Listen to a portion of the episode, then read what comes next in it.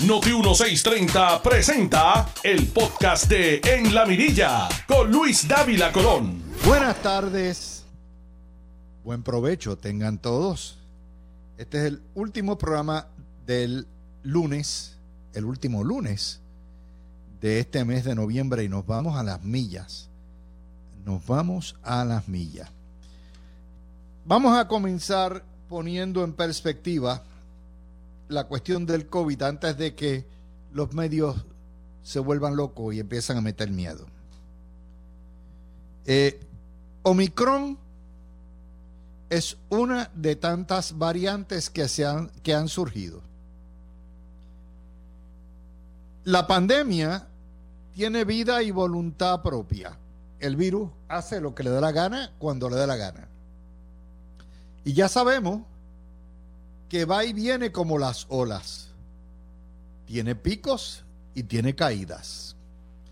Los picos del verano del año 20, los picos de acción de gracias del año 20, el pico de Semana Santa después del año 21, el pico delta, y ahora está la baja, y todo tiene una relación con la cuestión de que la gente ya está harta de la condenación esta, se junta y se contagia. Han ido y venido distintas variantes. Hay una diferencia fundamental entre ahora y el año pasado. Ahora hay vacunas. ¿Ok?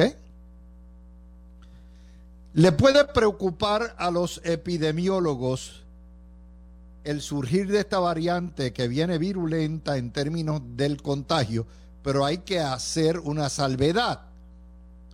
Donde surge esta variante, Sudáfrica y los países sudafricanos, la vacunación es menos de 25%, es decir, tres de cada cuatro ciudadanos no están vacunados. Por lo tanto, si se pega rápido, es porque la gente no está vacunada en gran medida.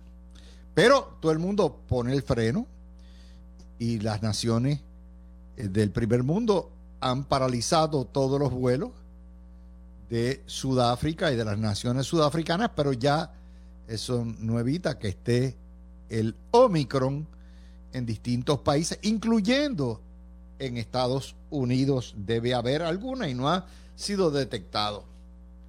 Próximo número. Toma, una vez se detecta una nueva variante, como dos semanas tarda en que se detecte en los países donde no estaba, donde eso no, no se origina. Por lo tanto, estamos dentro de ese periódico, periodo.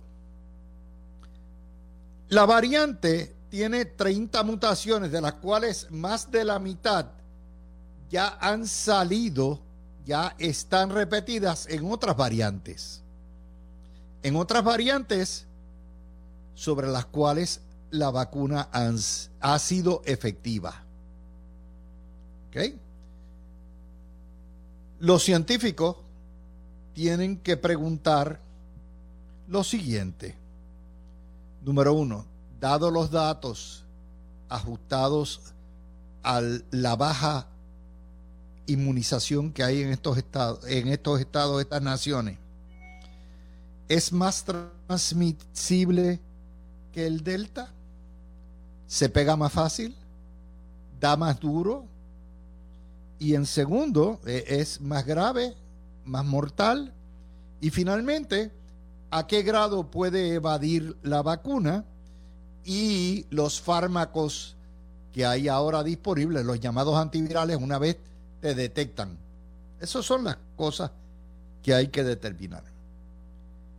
El inmunólogo de AstraZeneca, Andrew Pollard, señaló el sábado que no debemos alarmarnos con Omicron, sí prevenir, porque la mayoría de las mutaciones en esta variante ya están presentes en otras cepas, en otras mutaciones, sobre las cuales las vacunas son efectivas. Por lo tanto, no debemos especular ni alarmar a la ciudadanía. Y lo otro que nos dicen hoy nuestros propios epidemiólogos es que debido al alto grado de vacunación que tiene Puerto Rico, las demás variantes, incluyendo la Delta, sí dieron un repunte, pero no causaron estragos. Así que ni la variante Delta, ni la variante Lambda, ni la variante Mu lograron enraizarse en Puerto Rico debido a la alta vacunación y el, el, uso generalizado de mascarillas. Hay dos cosas a determinar cuando llega Puerto Rico. No es una cuestión de que, de que si llega o no llega, va a llegar.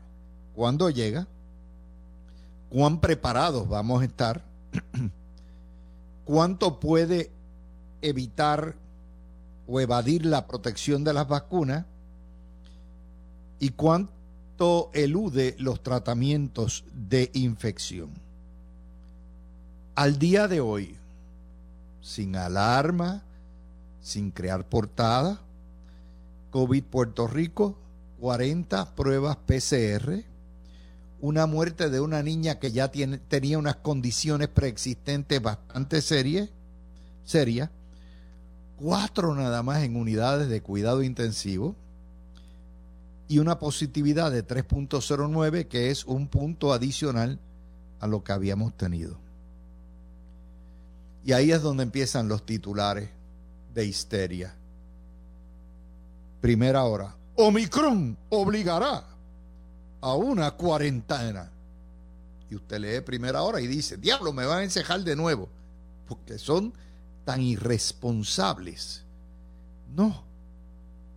Lo que va, lo que ha dicho el gobierno es que aquellos que viajan de países extranjeros donde hay prevalencia Omicron, esas personas tienen que someterse a una cuarentena en Puerto Rico y se están preparando los reglamentos. Eso no le aplica a usted, no me aplica a mí, no le aplica al que viaja de Estados Unidos, porque a nadie lo pueden meter en cuarentena por viajar. De hecho, para eso existe no solamente el Vacu ID, sino el registro en el aeropuerto de la certificación de vacunación o de las pruebas. ¿Vieron cómo la prensa crea la alarma? Y es que Puerto Rico, yo en esto me encanta darles esto de noticia, porque es un tema que la prensa ha violado, que la prensa ha creado tanta histeria. Cuando ya llevamos dos años, vamos a llevar probablemente tres o cuatro años porque hay que aprender a sobrevivir en el COVID y a tratar de vivir la, la vida más normal que podamos vivir dentro de una pandemia, sin que se nos caiga el alma y sin que se nos vaya la vida encerrados en las casas. Vamos a ir a donde estamos. Nosotros los puertorriqueños tenemos una capacidad de hacer y de embarrar tantas cosas que es increíble. Pero tenemos también un enorme potencial de hacer las cosas brillantemente. Y ante una pandemia donde no hay un libro escrito, donde no hay reglamentación ni leyes de cómo trabajar, Puerto Rico es, a mi entender, el líder en el mundo en el manejo de una pandemia. Solamente a lo mejor nos puede ganar Israel, a lo mejor Nueva Zelanda, pero no tienen el nivel de vacunación que nosotros tenemos. Y hay una historia que sale ayer domingo en el Nuevo Día en su portada. Nación y Tivas de 500 puertorriqueños. Tiene de uno eh, salubridad en Puerto Rico, el doctor Daniel Colón Ramos, el presidente de la coalición científica a la que escucha el gobierno de Pedro Pierluisi y que escuchaba el gobierno de Wanda Vázquez y que es parte de cinco, estrellas que han manejado esta crisis excelentemente. El doctor Carlos Mellado, la doctora Marzán, el grupo de voces, la Guardia Nacional, los alcaldes. ¿Por qué digo esto? Porque Puerto Rico está lo mejor que se puede estar preparado. Podemos mejorar un poquitito más, porque de lo mejor se va a la excelencia. Puerto Rico tiene un índice de 30% de la totalidad de su población. Y cuando terminemos el proceso de vacunar nuestros niños, en adelante vamos a llegar al 85%. Y cuando terminemos el proceso de los boosters o los refuerzos, vamos a estar requete blindados. Eso no quiere decir que no nos puede dar el COVID. Lo que quiero decir es que como cuando viene el huracán categoría 5, todo el mundo toma las medidas necesarias para minimizar el daño. Y claro que van a ocurrir daños. Pero si usted se prepara, usted puede capear la tormenta. Les digo desde ahora que la CDC va a autorizar el, la vacuna para una dosis menor para niños infantes de dos años o de un año en adelante en las próximas semanas y espérenlo. Y Puerto Rico tiene uno de los sistemas más efectivos del mundo en dispensar la vacunación. Segundo lugar, el pueblo de Puerto Rico es un pueblo que es un pueblo obediente, un pueblo que respeta la ciencia y hay un uso generalizado de mascarillas en interiores. No hemos dejado las mascarillas. Aparte de vacunarnos, aparte de buscar el refuerzo, Puerto Rico tiene un respeto por las mascarillas, cosa que no existe en los estados. En los estados todo el mundo anda al garete como si esto se hubiera acabado. Tercero, tenemos un sistema ya, un ordenamiento de órdenes ejecutivas que establecen que es el equivalente de la ley antipandemia. En ausencia de una ley de antipandemia, Puerto Rico tiene todo un sistema de, de órdenes ejecutivas. Y si Wanda Vázquez no hubiera tomado las medidas drásticas que tomó, que en efecto liquidaron en cierto sentido la economía, pero todas las economías del mundo se fuñeron, y si Pedro Pierluisi no hubiera seguido el consejo de los científicos, estaríamos no con 3.500 muertos, estaríamos con 15, 20 mil muertos. Tenemos, tenemos un, sistema de vigilancia genómica excelente con la Universidad de Puerto Rico. Tenemos un sistema escolar con escuelas cuyo personal está casi totalmente vacunado y que los niños están en proceso de vacunación. Nadie más tiene eso. Tenemos un pasaporte de vacunación. Tenemos de hecho dos. Tenemos la tarjetita del CDC, que usted debe andar con ella, y tenemos el Vacu ID, más de un millón doscientas mil registrados. Nadie más tiene eso. Tenemos amplias pruebas diagnósticas. Aquí el que no se quiere hacer sus pruebas porque no le da la gana, porque están accesibles. Tenemos el SARA Alert, tenemos un protocolo de entrada aún dentro de los viajes domésticos. Usted tiene que enseñar, si usted sale y viene, tiene que enseñar su Vacu ID o tiene que traer su tarjeta y llenar el formulario de viajero. Y el SARA Alert le da al viajero la oportunidad de si se siente enfermo, notificarle al gobierno para recibir la ayuda que sea necesaria. Tenemos un sistema de tribunales estatales y federales que han ratificado la validez de las órdenes. Tenemos una ciudadanía generalmente cooperadora. Sí, están los antivacunas, pero esos son la minoría ínfima. El sistema de vigilancia en los aeropuertos y en los puertos. Tenemos mandatos de vacunación y mandatos de mascarilla. Y tenemos profesionales de primer orden. Carlos Mellado, Melissa Marzán, Daniel Colón. Y por qué no decirlo, tenemos un gobierno que ha seguido la ciencia y ha establecido una política pública de altura y de calidad, tanto Wanda Vázquez como Pedro Pierluisi. En Puerto Rico se oye y se respeta la ciencia. Por lo tanto, no, hay, no, no debe cundir el pánico. Es altamente improbable que esta variante, aun con todas sus cambios, vaya a evadir las vacunas. Pero aparte de eso, ya las farmacéuticas han dicho que están trabajando en hacer los ajustes para que la próxima tanda de refuerzos, y vamos a recibir refuerzos cada seis meses, ¿ok?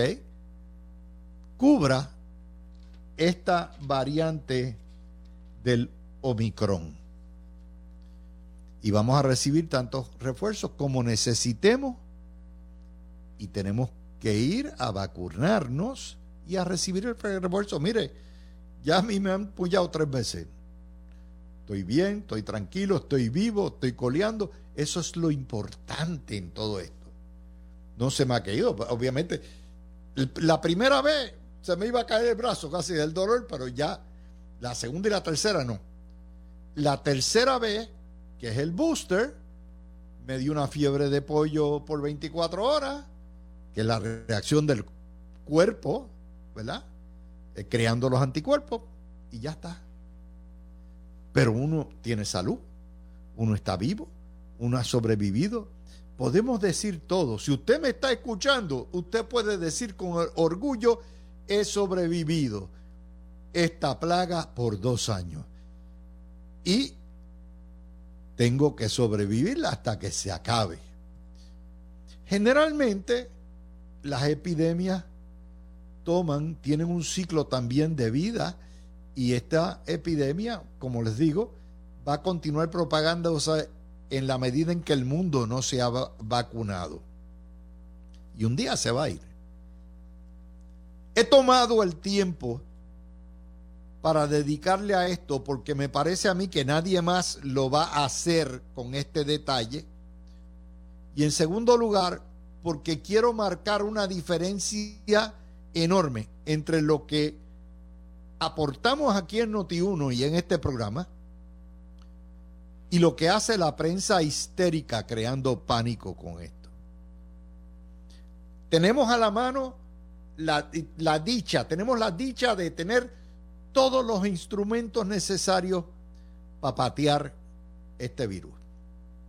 Tenemos a la mano toda la ciencia necesaria. Tenemos a la mano un equipo cinco estrellas, salubrista, no importa el color. Tenemos alcaldes en su vasta mayoría, rojos y azules, que han cooperado enormemente. Aquí no hay la politiquería que existe en los estados con la cuestión de la ciencia y de los antivacunas. Así que podemos sentirnos tranquilos de que Dios nos protege, estamos en buenas manos, podemos disfrutar la Navidad con nuestros seres queridos, nuevamente garantizando que en nuestro seno familiar y nuestra fiesta, todos los que estén allí estén vacunados, teniendo todas nuestras vacunas al día con los boosters utilizando mascarilla en todo lugar de donde haya concentración y donde estén cerrados y cuidándonos, alimentándonos bien, todo ese tipo de cosas, vacunando a nuestros niños, cuidando a nuestros viejos. Nuevamente tenemos muchas razones por las cuales darle gracias a Dios. Así que vamos a hacer la pausa, son las 12 y 24 y regresamos con el análisis de las demás noticias. Tú escuchas el podcast de En la Mirilla con Luis Dávila Colón por Noti1630. Y hoy me parece importante reseñar algo que sacamos esta mañana y es un Twitter, un tweet que pasó desapercibido, que la prensa por supuesto no reseñó de doña Mariana Nogales amenazando a todo aquel que la ha criticado, ya sea en la política como en los medios, con tirar fango, intimidar, defender y desacreditar a sus fiscalizadores y críticos. Tengo fango para todos, amenazó. Y esto viniendo de una funcionaria electa por un partido que, se, que dice ser progressive, por un partido que dice ser eh, humano, que busca los derechos humanos, que protege al pequeño. Es otra muestra más de lo que hacen los comunistas en Puerto Rico que viven como capitalistas, que viven como hacendados, se lo ocultan al pueblo, que hablan de derechos civiles, que hablan de respeto por la dignidad, y que si fuera Puerto Rico una república, no tendrían empacho en mandarnos todos o hacernos una lobotomía y lavarnos el cerebro o a mandarnos al paredón por ser antipatrióticos, porque entienden que un ataque personal a un funcionario electo que ha omitido de cumplir con la ley y sus obligaciones éticas es un atentado y es libelo y difamación. Eso demuestra la mente déspota, la mente nazi, la mente totalitaria, la mente enfermiza de este tipo, esta nueva cepa de político de izquierda que ha llegado a Puerto Rico. Yo llevo 45 años en el análisis. Yo viví el tiempo donde estaba a cargo del independentismo un Rubén Berrío, un Juan Maribraz, una serie de líderes que nunca tuvieron empache, un Fernando Martín, un Rodríguez Orellana, nunca, jamás amenazaron a nadie. Y mire que los criticaron. Y mire que les pasaron por encima. Jamás amenazaron con tengo fango para todo. Esa barbaridad de Mariana Nogales que le protege la prensa y que es una amenaza a los medios, una amenaza a los que comentamos, una amenaza a sus propios correligionarios que la critican, me digo y me refiero a los legisladores viene de una déspota. Por eso es que nadie respeta a Mariana Nogales. Porque si lo que ella tiene que ofrecer es fango, eso les demuestra lo que es el ofrecimiento de Victoria Ciudadana. Es más, yo nunca he escuchado al doctor Bernabe ni a Ana Irma Rivera Lacen bajar al nivel del betún. Uno puede discrepar, de Ana Irma o de Bernabe, pero jamás bajarían a ese nivel.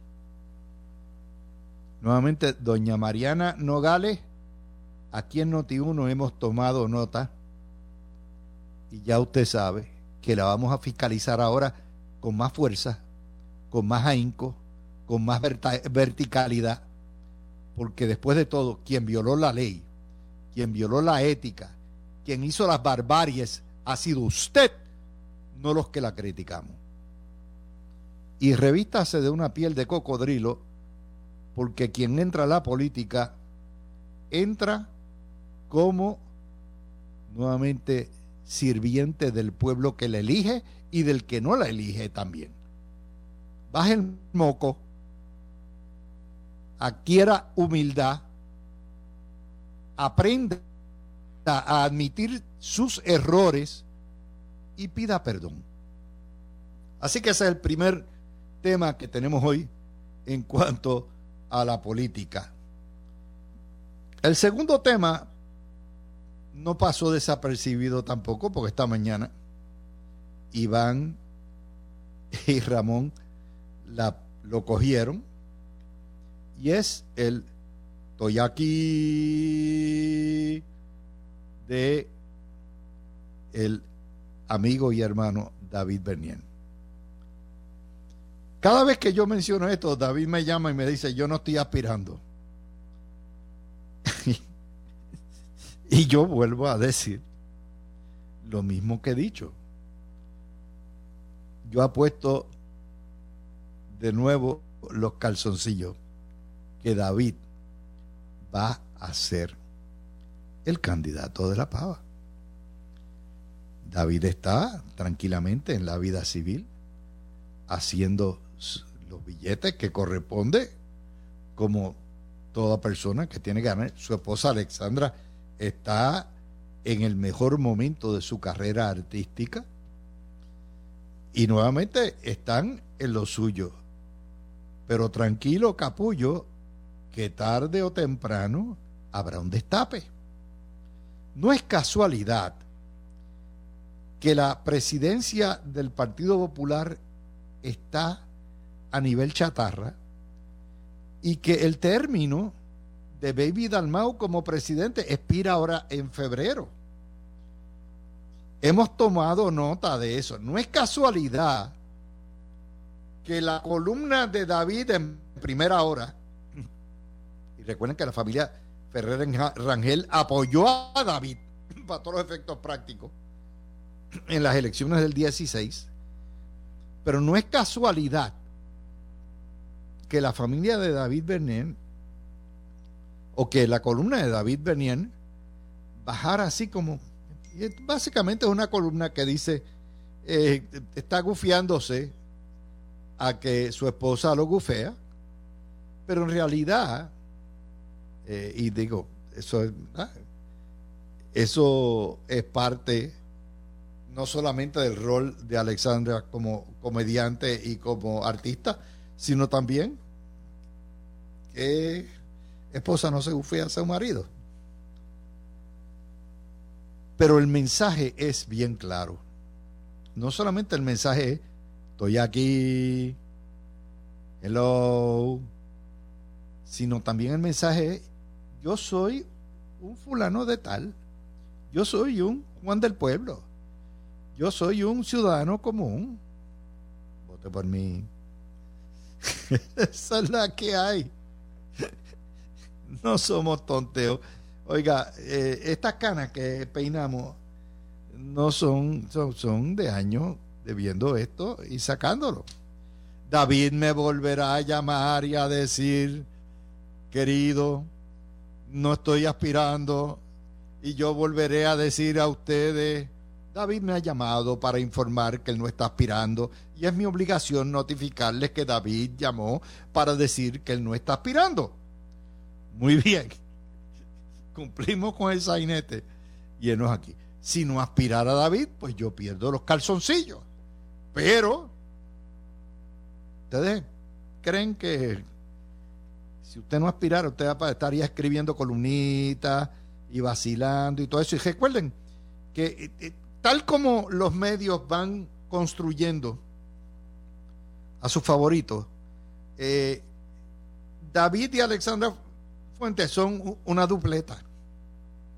Y así es como los están proyectando. Como una dupleta. Poco a poco. Y entonces, porque lo que pasa es que nadie, la gente se molesta porque nos adelantamos y le decimos a ustedes, wow. Y si no David, ¿quién? Caníbal.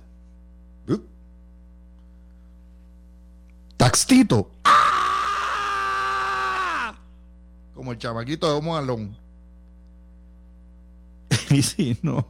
Altieri. ¡Ah! ¿Quién diablos tienen? El Partido Popular es un partido agotado. Ese es el problema que tiene David. Que tiene una ideología que no existe. Está agotada. Un modelo económico quebrado.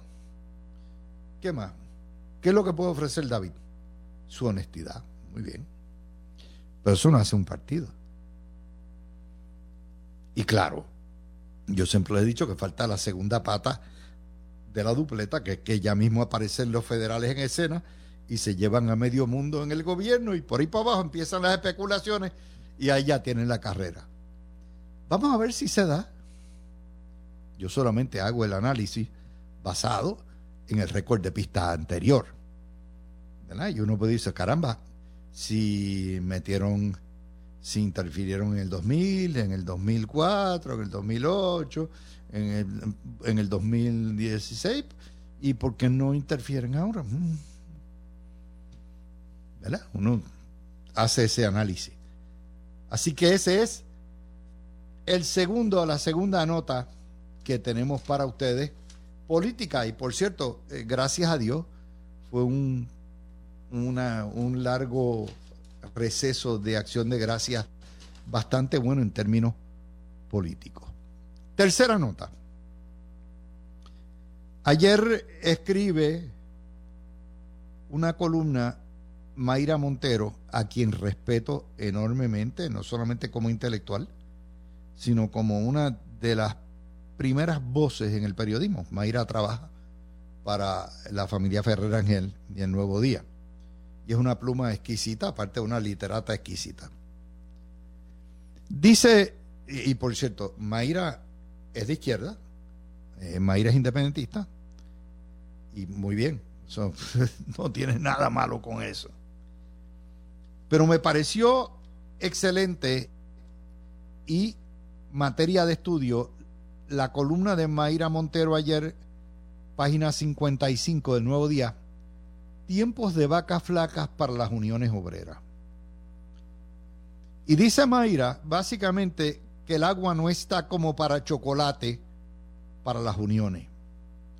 Algo que no nos debe sorprender porque usted sabe que ese ha sido parte del análisis que hemos venido haciendo hace años. Pero que venga dentro de las páginas del Nuevo Día y que venga de ese sector de pensamiento, claro, el grupo GFR ha sido bastante malito con los unionados.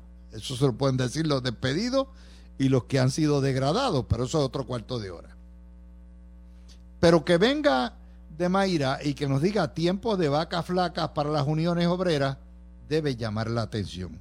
Ya no es la derecha la que está diciendo esto.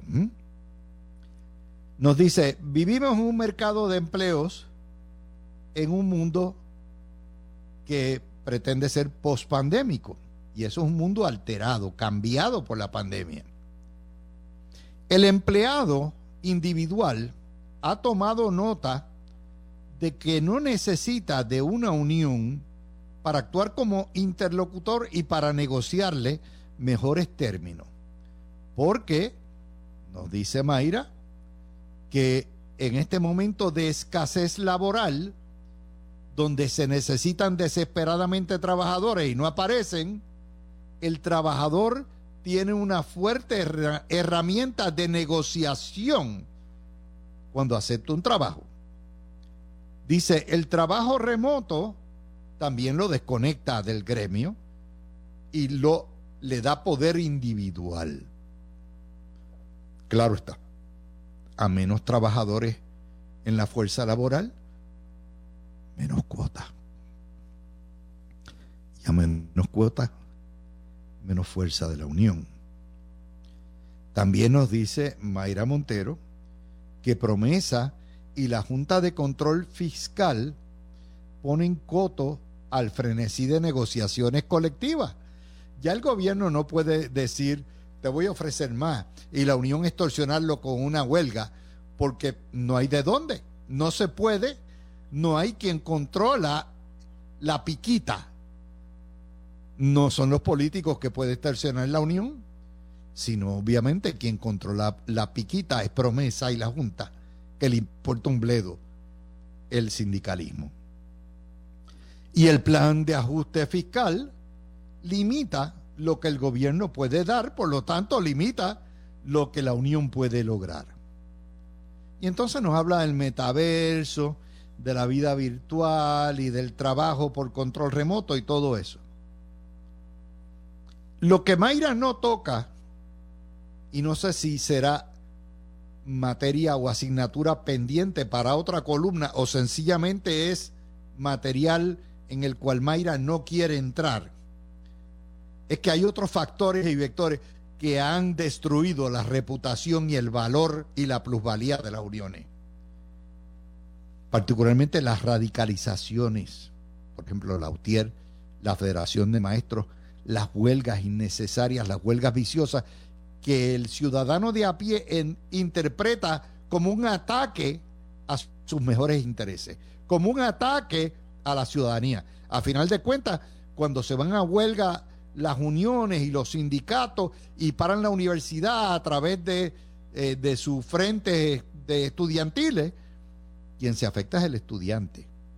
Cuando Lautier hace su sabotaje, quien afecta es al consumidor. Y esas uniones al servicio del separatismo y el socialismo tampoco le gusta al pueblo, ni le gusta a los propios unionados. No hay más que mirar todas las huelgas y paros fracasados en los últimos dos años. Después del verano del 19 agotaron todos los petardos.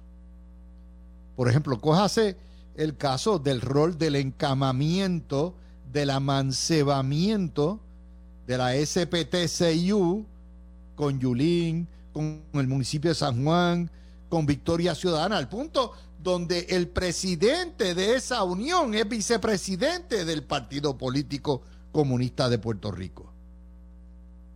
Y lo otro, el verano del 19, el rol de las uniones en el verano del 19 no cayó muy bien entre muchas personas.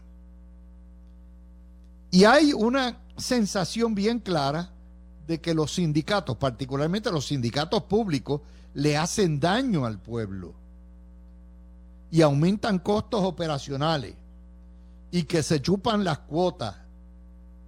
Todo eso, la cuestión de los talleres cerrados, en un mundo donde se hace más difícil la cuestión de los aumentos y todo esto, ha debilitado las uniones.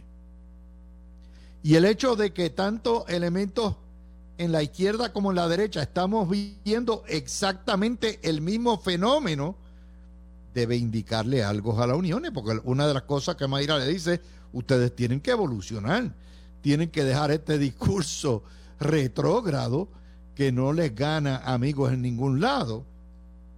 Y en ese contexto, la nota de Mayra Montero es importante porque marca un hito, marca un momento donde ya hay una generalización de que las uniones no están cumpliendo con su cometido. Y que no es necesario estar en una unión para obtener mejores términos económicos, particularmente en el gobierno, porque ya se acabó el pan de piquito y porque por lo menos durante los próximos 10 años aquí no va a haber aumento para nadie, salvo que lo apruebe Millaresco. Y mientras estemos en manos de Millaresco, y vamos a estar en manos de Millaresco por lo menos 5 o 6 años más. Esta cuestión de que vamos a salir de la quiebra mañana o pasado o en el 25 son cuentos peregrinos. Esto va a seguir así por buen rato porque los acuerdos, el plan de ajuste fiscal, que es una extensión de promesa, van a durar más de esos 4, 5 o 6 años. Tienen una duración a largo plazo. Así que en ese contexto me parece importante sacar eh, esta, esta, nota política eh, sobre el descrédito de las uniones en Puerto Rico. Hay una nota hoy adicional de Noticel que nos dice caen las reclamaciones de desempleo a su número más bajo desde el año 17 y a su número más bajo, por supuesto, de la pandemia. Esa es otra de las notas que tenemos hoy.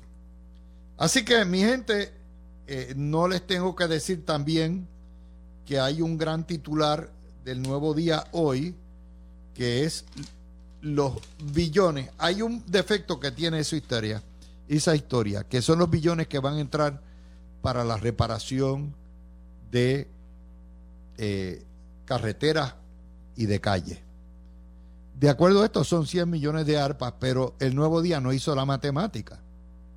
No sumaron, debieron haber puesto una cajita donde nos dan 100 millones de arpas, 1.100 millones de FEMA, 500 millones adicionales de la Administración Federal de Carreteras y 87 millones del programa local de Abriendo Camino y 900 millones adicionales del plan de infraestructura de, Biden. Todas esas partidas surgen de la historia, pero nadie se encargó de sumarlas.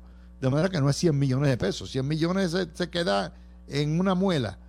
Son más de 2.500 millones de dólares, si el contenido de la historia es correcto, que vienen para arreglar carreteras, caminos y autopistas. Así que apúntenlo, que eso es bueno. Tú escuchaste el podcast de En la Mirilla con Luis Dávila Colón en Noti 1630.